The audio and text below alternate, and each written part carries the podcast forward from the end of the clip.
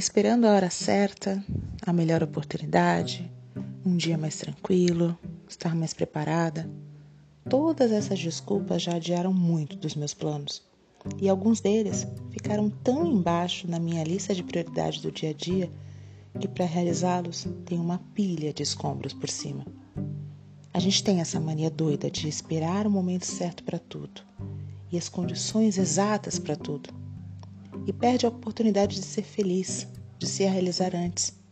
Deixa a vida levar como se não pudesse decidir junto com ela, de modo a irem as duas juntas e felizes e saudáveis pelo mesmo caminho. Se eu não posso ter e ser tudo o que eu quero agora, eu vou ter e ser tudo o que eu posso agora, até que eu chegue no meu lugar. E onde é o meu lugar?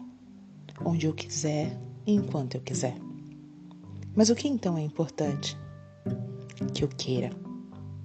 Queira tanto e a tal ponto de construir essa realidade primeiro na minha mente, no nível das ideias, e depois com mãos à obra pondo em prática tudo aquilo que eu preciso fazer para alcançar o que eu me determinei.